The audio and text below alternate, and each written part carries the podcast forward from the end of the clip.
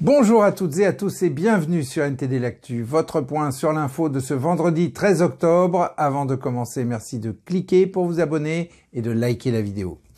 En France, le président Emmanuel Macron a appelé à ne pas céder à la division après l'attaque terroriste du Hamas en Israël. Il a souligné que 13 Français avaient perdu la vie et 17 étaient encore portés disparus. Le président a déclaré que confondre la cause palestinienne avec la justification du terrorisme était une triple faute morale, politique et stratégique. Il a appelé à des actions ciblées pour préserver les populations civiles.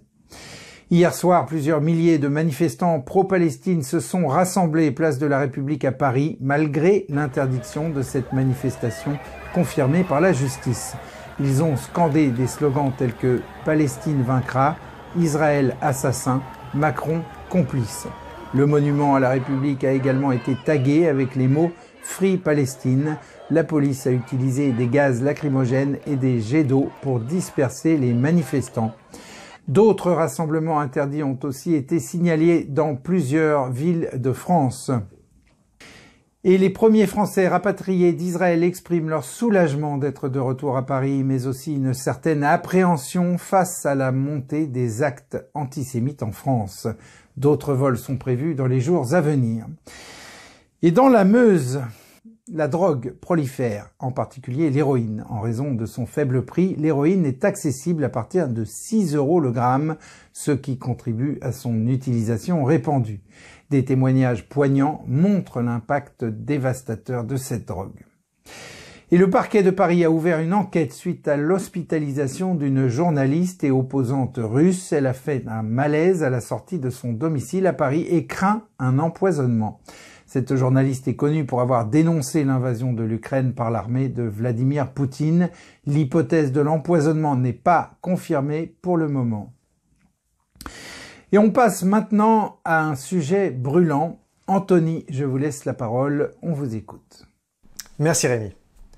Pour comprendre pourquoi, le week-end dernier, le Hamas, à la tête de la Palestine, a lancé son raid dévastateur contre Israël, peut-être suffit-il de savoir que la destruction d'Israël figure depuis 1988 dans sa charte fondatrice.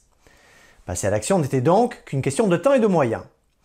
Le groupe est considéré comme une organisation terroriste par les pays de l'Union européenne, les États-Unis, le Canada, l'Égypte, le Japon et bien sûr Israël. Et bien sûr, en réponse à son attaque, la communauté internationale a réagi avec véhémence face à cet acte de violence, le condamnant de manière unanime. Mais les représailles, entreprises par Israël à l'encontre du Hamas, l'un des endroits les plus peuplés de la planète, posent question. Jeudi, les pays membres de l'OTAN ont exprimé au ministre israélien de la Défense leur solidarité après l'assaut lancé par le Hamas, mais ont également appelé le pays à réagir de manière proportionnée.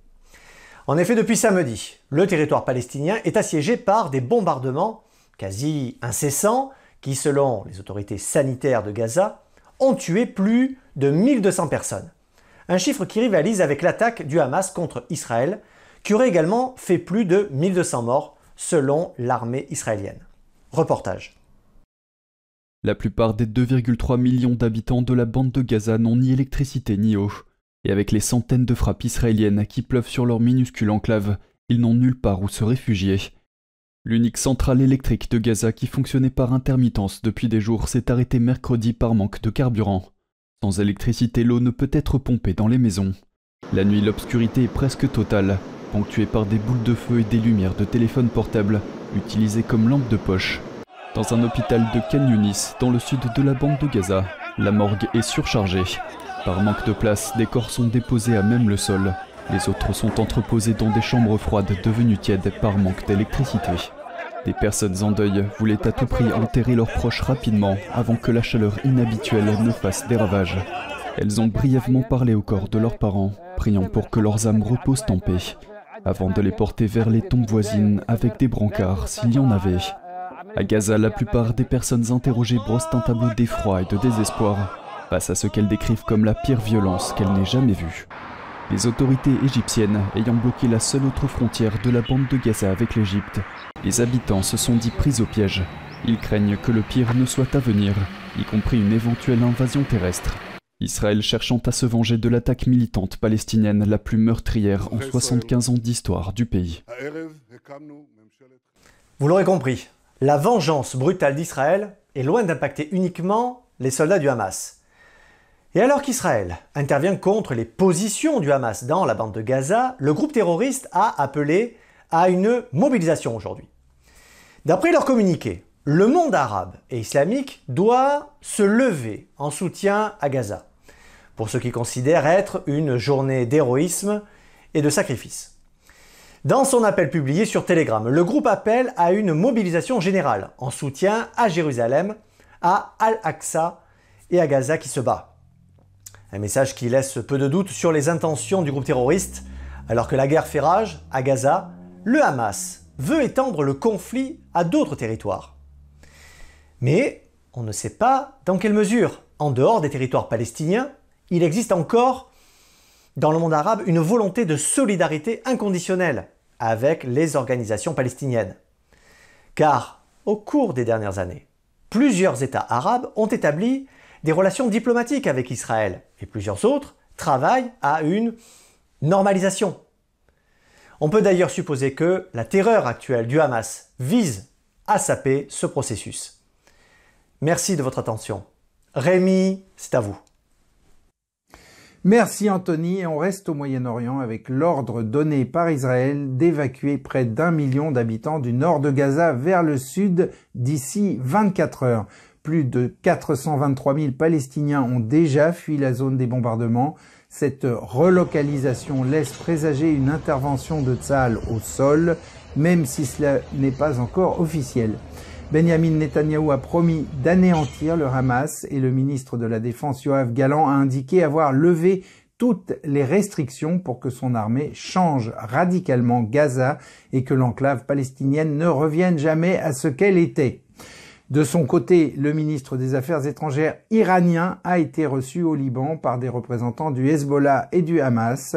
Le haut diplomate a déclaré aux journalistes que les alliés régionaux de l'Iran connu informellement sous le nom d'axe de la résistance, ce qui correspond à ce que Bush avait nommé l'axe du mal en son temps et qui regroupe entre autres la Syrie, le Hezbollah et le Hamas, pourrait réagir en cas d'escalade de l'offensive israélienne à Gaza.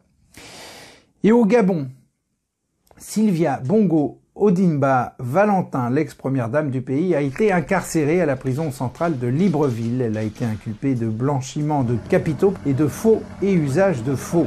Elle était déjà en résidence surveillée depuis un coup d'État militaire fin août, soupçonnée de détournement de fonds publics.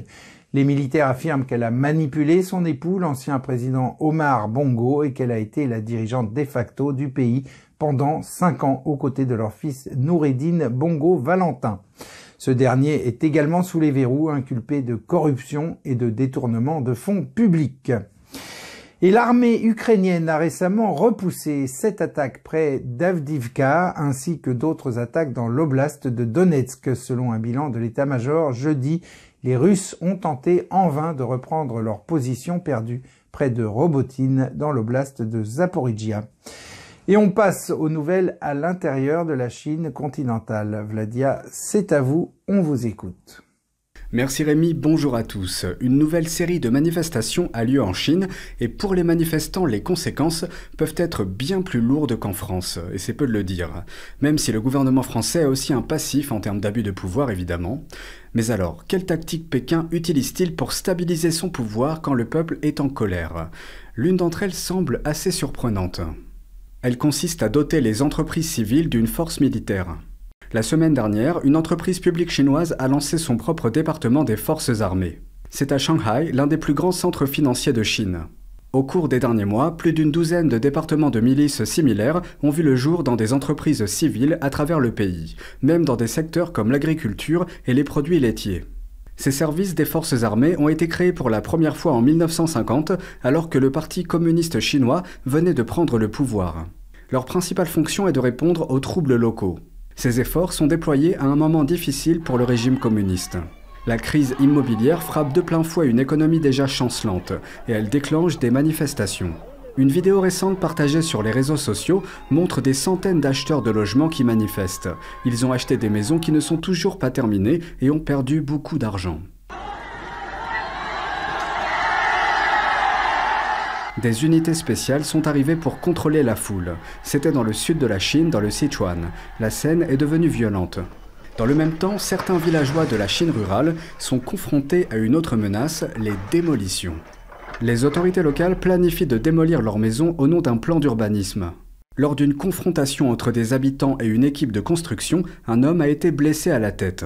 Li Yuanfang, expert en affaires chinoises, a parlé à NTD des efforts déployés par Pékin pour armer des entreprises publiques. Une stratégie qui, selon lui, consiste à mêler le militaire, le civil et les campagnes de propagande, ce qui cristallise les rapports de pouvoir. Une politique de guerre n'est pas une politique ordinaire, et mélanger les deux dans un pays en paix, théoriquement, permet de renforcer le contrôle du peuple sur le peuple. On peut difficilement comprendre l'idéologie en Chine d'un point de vue occidental. À la limite, on pourrait dire que c'est la version aboutie du Nous sommes en guerre. Une version beaucoup plus machiavélique et profonde. Une partie du peuple défend lui-même ce système. Bien sûr, les tensions avec l'Occident et le risque de guerre à propos de Taïwan sont de puissants leviers idéologiques qui viennent renforcer le narratif. Toujours en Chine continentale, un certain nombre de dirigeants d'entreprises auraient des problèmes avec la police. Un cadre d'une grande société chinoise est interrogé par la police. Dans le même temps, le fabricant chinois de véhicules électriques Xpeng a déclaré que son vice-président était visé par une enquête. La semaine dernière, le président du groupe chinois Evergrande a aussi fait l'objet d'une enquête. Cette société est le promoteur immobilier le plus endetté au monde. C'est tout pour moi, merci Rémi, très belle journée à tous. Merci Vladia et on termine cette édition avec une devinette. Louis XIV m'a fait construire avec l'ambition d'ériger une chapelle digne du plus grand château d'Europe. Je symbolise la gloire et le pouvoir du souverain et je constitue un joyau d'architecture religieuse. Je suis un lieu spirituel qui a été érigé plus haut que son propre palais, symbolisant sa dévotion et sa révérence au grand ordre qui régit toutes choses célestes et humaines. J'ai été le théâtre de festivités religieuses comme la communion des rois, les rituels de l'ordre du Saint-Esprit, les baptêmes et les mariages d'innombrables princes et princesses du royaume de Louis XIV. Aujourd'hui encore, je continue d'accueillir les représentations d'un répertoire varié de musique sacrée et profane de cette époque et de l'époque présente. Qui suis-je? Eh bien, je suis la chapelle royale de Versailles, l'un des plus grands trésors du patrimoine français. Et voilà, c'est la fin de cette édition. Merci à toutes et à tous de l'avoir suivi. On se retrouve donc lundi à 13h pour une nouvelle édition de NTD L'Actu. Et d'ici là, je vous souhaite un excellent week-end. À lundi.